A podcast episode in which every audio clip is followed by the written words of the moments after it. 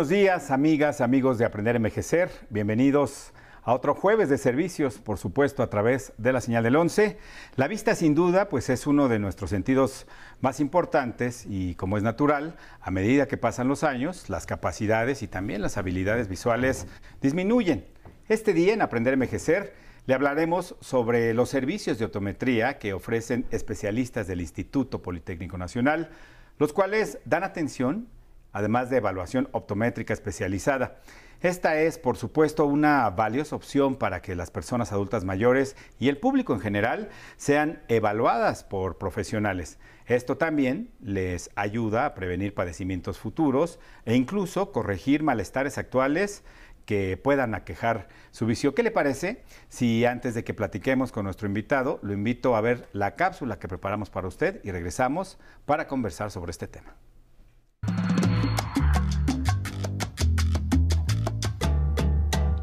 Ver bien, con claridad y nitidez, es importante. Se ha demostrado que existe una relación estrecha entre la salud visual y el bienestar general de una persona.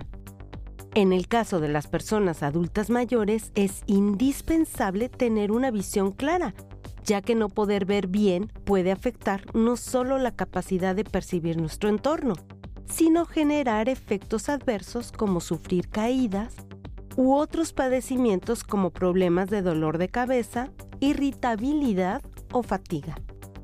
Este día, en Aprender a Envejecer, hablaremos sobre una alternativa que ofrece el Instituto Politécnico Nacional para que las personas reciban el servicio de optometría en las instalaciones del IPN daremos todos los detalles sobre requisitos y trámites para recibir el servicio de optometría que ofrecen especialistas del IPN. Para conocer toda la información acerca de estos servicios, lo invitamos a que nos acompañe en Aprender a Envejecer. Comenzamos. Y justo para hablar sobre este tema, es un gusto darle la bienvenida al doctor Ricardo Flores Moreno. Él es profesor de la licenciatura en optometría y de la especialidad en lentes de contacto del Centro Interdisciplinario de Ciencias de la Salud en el Instituto Politécnico Nacional. ¿Cómo está usted? Bienvenido a su casa, al Canal 11, a Aprender a Envejecer. Este es un tema que se nos ha pedido mucho, principalmente porque eh, la población de adultos mayores justamente es una de las que más padece de problemas visuales. Eh, gracias por estar aquí. Yo quisiera preguntarle justo eso. ¿Por qué es importante que un adulto mayor se atienda a sus ojos? Bueno, muchas gracias por la invitación y definitivamente, eh, como bien se mencionó, eh, los adultos mayores pues empiezan a tener muchos cambios fisiológicos. Sí. Estos cambios fisiológicos normalmente pueden llevar al, deterioro de muchas condiciones sistémicas, personales, dentro de ellas la visión. Dentro de los problemas de visión, pues vamos a tener una gama bastante amplia, desgraciadamente, en algunos casos, cuando no son bien atendidos o no, no se cuidan adecuadamente. La atención visual debería ser desde temprana edad, incluso desde bebés ya se hacen tamizajes para poder ver si podemos tener algún tipo de problema visual o no. Y durante el desarrollo de nuestro crecimiento, pues van apareciendo ciertas condiciones, como pueden ser los errores refractivos, en los cuales necesitamos anteojos para corregirlos y ver adecuadamente.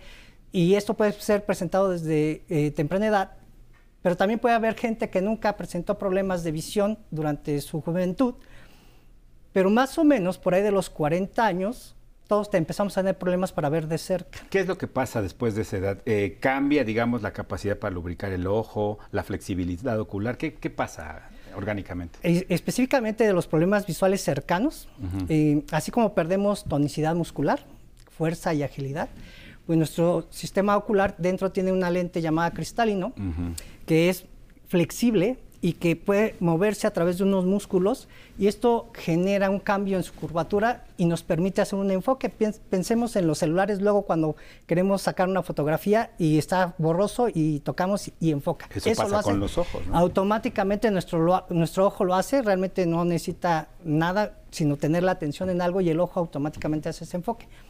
Con el tiempo entonces perdemos esa flexibilidad de esa lente, entonces ya no le es tan fácil cambiar su curvatura y también los músculos que tenemos ya no hacen la misma fuerza para poderlo hacer. Ahí es donde entran ustedes, ¿no? ¿Cómo detectan ustedes cuando una persona va a verlos? Eh, ¿Qué problemas tiene? Eh, ¿Qué atención les dan? Bueno, en la clínica de optometría del CHIC Santo Tomás, donde están todos bienvenidos a, que se atiendan, eh, nosotros hacemos un examen completo en el cual valoramos el estado refractivo del paciente, si requiere anteojos, dentro de los anteojos, si es miope, hipermétrope o astigmata, y en el caso de los adultos mayores, también la presbicie, que es precisamente el problema para ver de cerca. Valoramos la condición de salud ocular, por ejemplo, hace rato comentaba, también eh, con el tiempo empezamos a tener menos cantidad de lágrima. Y con ello problemas de sequedad ocular o llamado ojo seco en sus diferentes variedades, desde leve, moderado hasta severo. Eh, y también entonces hacemos esas valoraciones, así como también, por ejemplo, los pacientes eh, diabéticos e hipertensos también generan alteraciones oculares como cataratas o problemas en retina. Quisiera detenerme ahí. Los pacientes que tienen comorbilidades como los diabéticos, ¿requieren atención especial para los ojos? Sí. Eh, ¿En qué consiste? En, bueno, en general, al ser tanto la diabetes como la hipertensión problemas sistémicos, o sea, afectan muchas partes del organismo, también el, al ojo lo afecta.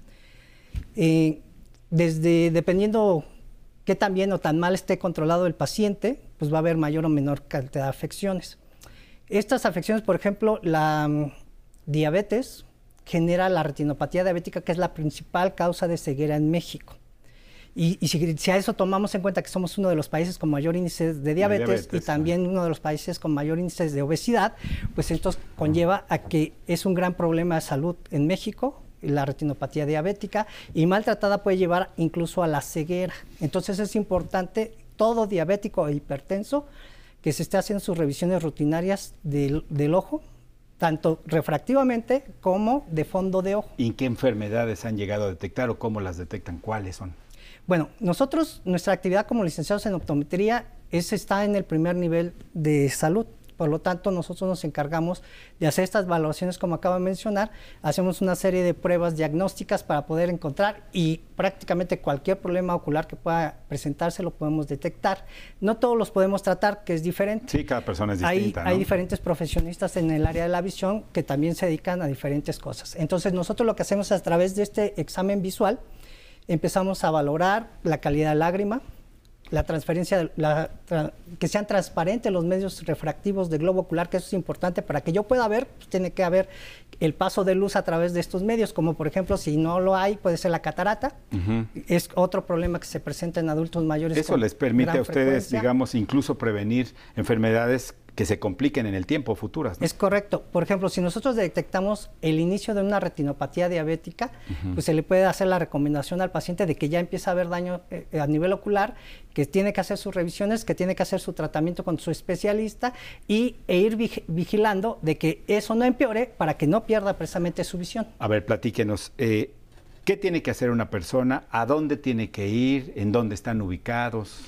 Bueno, nosotros nos encontramos en, el área profesional del Instituto Politécnico Nacional, conocida como el Casco de Santo Tomás. Correcto. Estamos sobre Avenida este, de los Maestros, casi esquina con Calzada de los Gallos. A ver si ahorita nos ponen ahí en el gráfico la dirección, usted dígala y ahorita la ponemos. Este, y bueno, ahí se encuentra el, el CIX Santo Tomás o el Centro Interdisciplinario de Ciencias de la Salud Unidad Santo Tomás, donde tenemos tres carreras, psicología, odontología y optometría. optometría. Eh, cualquier persona puede visitarnos. el único requisito que se les pide es su presencia que saquen una cita para que los podamos atender.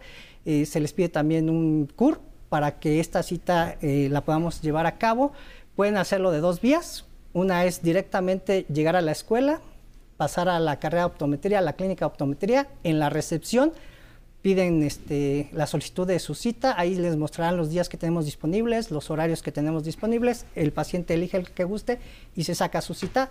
Y otra es a, través de los medios electrónicos, como es la página eh, de internet que tenemos en, eh, en la escuela o la clínica y a través de esa página pueden sacar su propia Tenemos unos segunditos antes de ir a un corte, pero sí quisiera en estos 30, 40 segundos que faltan, que nos platique si esto tiene un costo y y si sí tiene un costo, ¿de cuánto es así brevemente? Eh, nosotros no tenemos ningún costo de la atención eh, del examen visual general. Sin embargo, si nosotros detectamos algunos problemas, por ejemplo, hace rato mencionábamos algunos, también hay otros como el glaucoma. En el glaucoma podemos eh, corroborar el diagnóstico a través de otros estudios especializados, como es la perimetría, como es la paquimetría.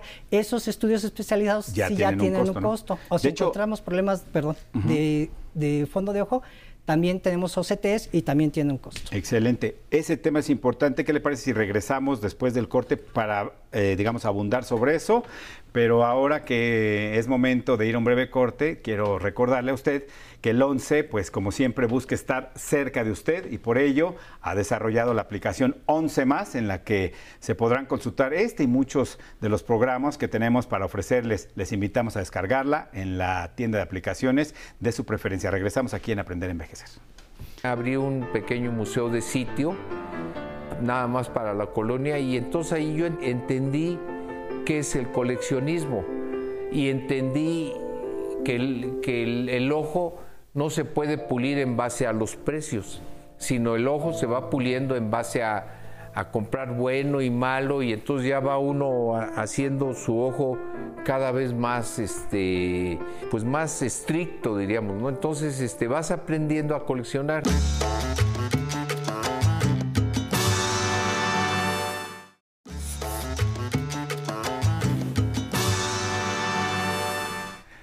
Seguimos con el doctor Ricardo Flores Moreno, profesor de la licenciatura en optometría del Centro Interdisciplinario de Ciencias de la Salud, aquí en el Instituto Politécnico Nacional.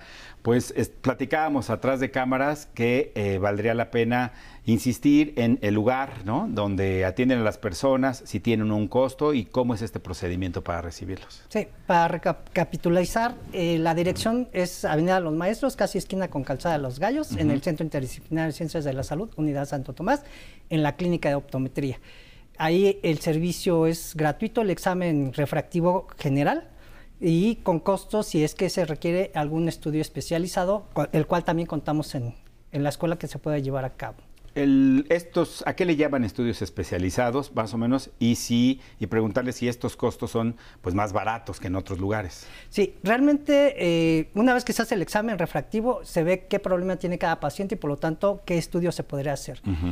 Eh, estos estudios abarcan desde topografías para cuando hay problema de córnea, como queratocono, por ejemplo, este, problemas de, de ojos, eh, fondo de ojo, tenemos cámara para sacar fotografías de retina, hacer eh, bueno, sacar estudios de fluorangiografía, también podemos ha- hacer estudios de OCT, que es, ¿Qué este, es este, eh, el el OCT es un estudio el cual a través de este, luz, luz de coherencia, coherencia óptica podemos hacer un corte de las diferentes estructuras del globo ocular, Mm, principalmente wow. de retina. ¿Tienen esa tecnología? ahí para contamos con ello y ahí podemos ver, por ejemplo, si hay daños, en qué capa de retina está el daño y a través de eso hacer estudios como de glaucoma, de, este, de, de retinopatías diabéticas o hipertensivas o incluso de encontrar tumores o lesiones o desprendimientos de retina, etcétera, etcétera. Eh, hacemos ese tipo de estudio. Es muy económico comparado con cualquier otro lugar. no? Este, si, y por, por costos puede, puede serle más barato que el 50% en una clínica especializada con este tipo de estudios comparado con nosotros. Fíjese, ahí tiene usted esta opción. eh, son costos mucho más baratos que en otros lugares. Tienen toda la tecnología para poder hacer todo este tipo de estudios, para poderla ayudar. Eh, ya nos platicó el doctor cuáles son los requisitos. ¿Tiene eh, alguna página o algún teléfono en donde la gente pueda sacar cita pre- previamente? Ajá, sí, bueno, ya contamos con la, eh, una dirección en internet eh, donde ustedes pueden hacerlo directamente a, a la página de la escuela, que es www. Ahí hay una, hay una página. en guion la- STO este punto IPN. Y ahí mismo está la dirección hacia la página de la clínica en específico, para que saquen su cita en la clínica en específico, que es la dirección que precisamente que le están pasando en este momento y ya pueden sacar su cita. Y realmente es un procedimiento muy sencillo para la persona. Fíjese que aquí en, en Aprender a Envejecer tenemos una dinámica en donde salimos a platicar con la gente para que nuestros invitados pues, puedan responderles directamente. Lo invito a escuchar el primer sondeo, ¿qué le parece? Claro, vamos.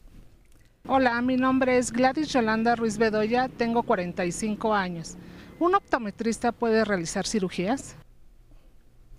Ok, nosotros no, no realizamos cirugías, pero es importante hacer notar que el licenciado en optometría sí puede identificar problemas que requieran cirugía y que no había detectado el paciente y por lo tanto canalizar con el especialista indicado para optimizar su servicio. Es un paso importante, ¿no? Para que no esté el problema ahí. El, licenciado en optometría es algo parecido al médico general, pero ahora en los ojos. Cuando a nosotros nos duele la garganta, no vamos con el otorrinolaringólogo, vamos con un médico general. El médico general nos examina, nos, examina, nos checa y dependiendo de lo que tenemos es que lo atiende o lo canaliza.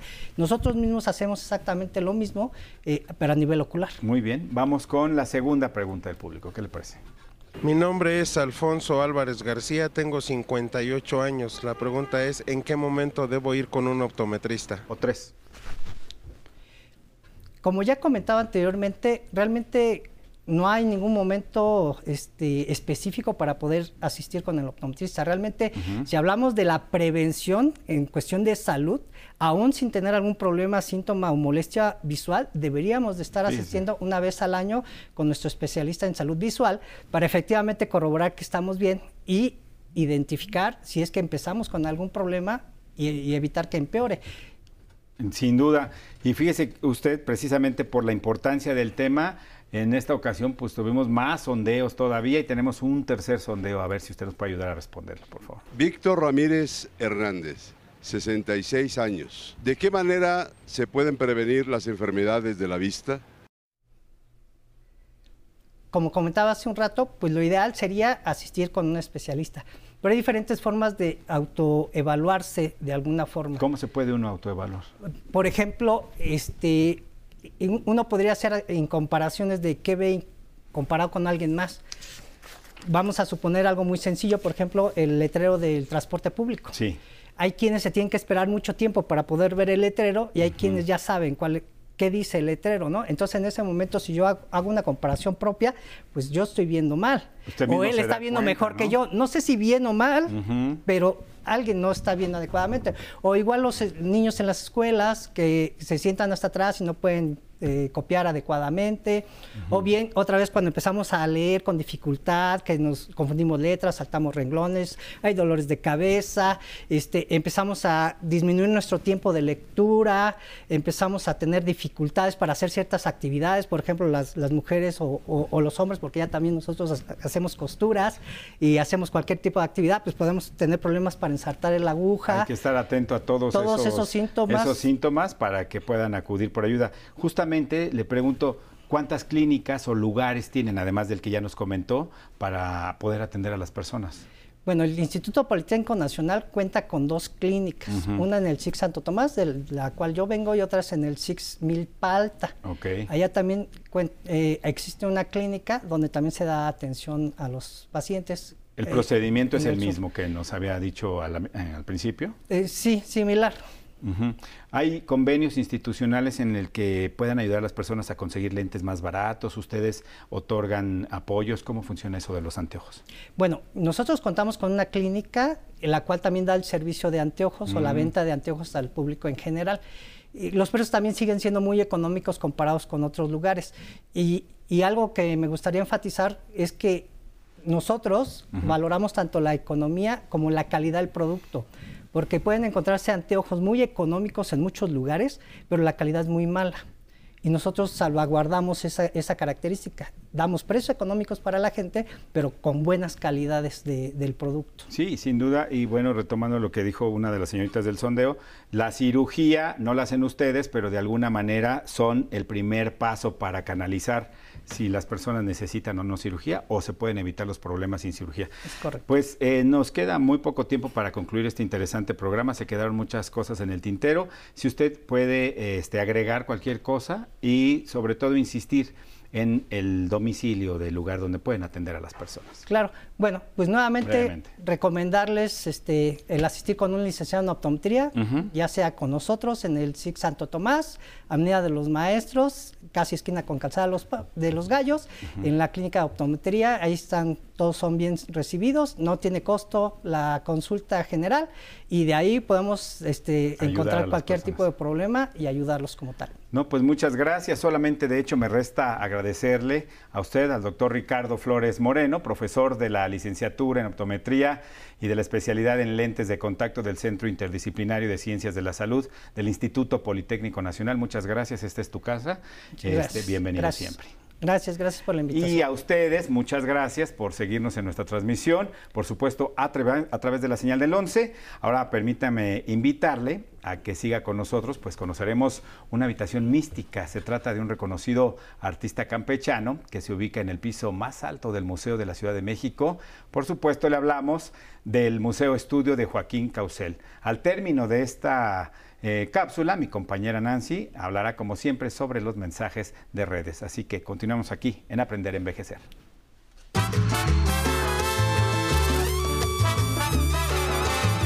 En el Museo de la Ciudad de México, dedicado a todo tipo de expresiones culturales y artísticas, se puede visitar el estudio del pintor mexicano Joaquín Clausel.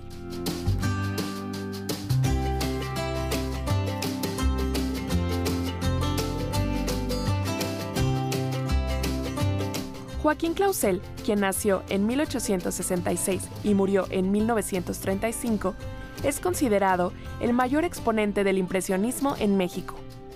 Este artista, nacido en Campeche, se enamoró del impresionismo a finales del siglo XIX, cuando viajó a París. Convivió directamente con los pintores Claude Monet y Camille Pissarro. El estudio de Clausel es muy especial porque se trata de una habitación donde está montada una exhibición pictórica del artista que envuelve los sentidos. Una característica del pintor era que en lugar de limpiar normalmente sus pinceles, colocaba el resto del óleo en las paredes en forma de pequeños recuadros, paisajes, bosques, marinas, perfiles, figuras u otros apuntes. Por ello, las paredes de la habitación estudio quedaron impregnadas de óleo, dando origen a una suerte de collage característico del pintor. Clausel plasmó en su obra pinturas que representaban sueños, alegrías, pesadillas, tristezas, anhelos, espiritualidad y a sus personajes o episodios históricos más significativos. Joaquín Clausel se formó de manera autodidacta como pintor.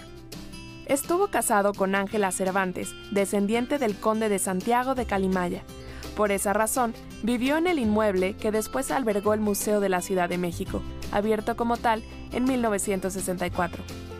Además del estudio Clausel, el Museo de la Ciudad de México ofrece al público exhibiciones temporales, visitas guiadas, talleres, conferencias, presentaciones de libros, conciertos y otras actividades artísticas y culturales. Adicionalmente, en este recinto está ubicada la Biblioteca Jaime Torres Bodet del Museo de la Ciudad de México, que preserva, organiza y difunde el patrimonio documental sobre la Ciudad de México. El domicilio del museo en el centro histórico de la ciudad es José María Pino Suárez, número 30. La recomendación es no dejar de visitar por lo menos una vez el estudio de Clausel, un sitio inigualable. Muchas gracias por seguir con nosotros en este su programa Aprender a Envejecer. Los invitamos a seguirnos a través de nuestras redes sociales. En Facebook nos encuentra como Aprender a Envejecer. En plataformas como Instagram y YouTube también nos encuentra como Aprender a Envejecer. Allí podrá consultar los programas pasados o comentar nuestros posteos de temas variados que seguramente serán de su interés. Agradecemos a todos los que se conectaron el día de hoy a través de nuestro Facebook Live como Carolina Cruz, que nos mandó saludos. Dolores Mesa nos dice, hola, muy buen día. Nos dice que fue excelente el programa, ya que es muy importante cuidar nuestros ojos. Manda felicitaciones al conductor y al invitado. Javier Mandujano también nos manda saludos. Araceli Verona Piña nos dice muy buenos días, qué gusto verlos y escucharlos. Y nos dice que su hijo está estudiando optometría en el IPN. Muchas gracias por sus mensajes. Si desean consultar el contenido que el 11 tiene para ofrecerles, les invitamos a descargar la aplicación 11 más. En ella podrá ver sus programas favoritos en el dispositivo de su preferencia. Pero ahora, como siempre, nos despedimos bailando. Esto es Vida Parrandera, interpretada por el grupo Salsón en Clave. Disfrútela. Nos vemos el domingo.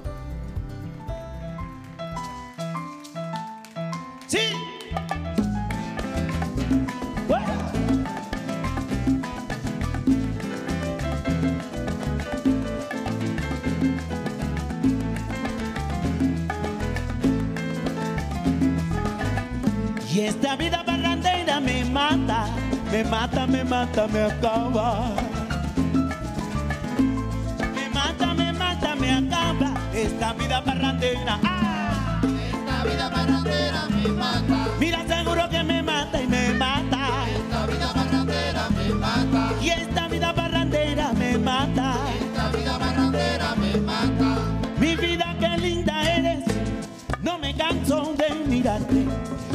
me te atrevo a hablarte, porque no sé si me quiere. Si alguno a ti te dijere que yo me muero por ti, seguro que eso es así. Y te han dicho la verdad, si mi corazón está resuelto a morir por ti, y esta vida barrandera